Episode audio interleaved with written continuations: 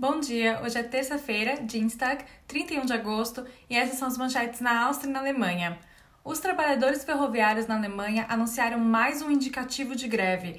Dessa vez, a paralisação vai durar por cinco dias. O sindicato GDL disse que a greve para trens de passageiros deve começar então na madrugada de quinta-feira. Eles pedem aumento salarial e um bônus por conta do coronavírus. Essa é a terceira greve em menos de um mês, a gente falou sobre isso no IGTV da semana.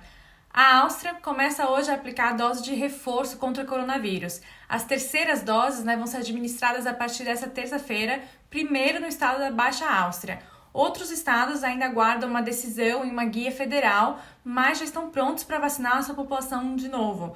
Lembrando que essa booster shot vai ser feita com uma vacina tecnologia mRNA, ou seja, da Pfizer BioNTech ou da Moderna.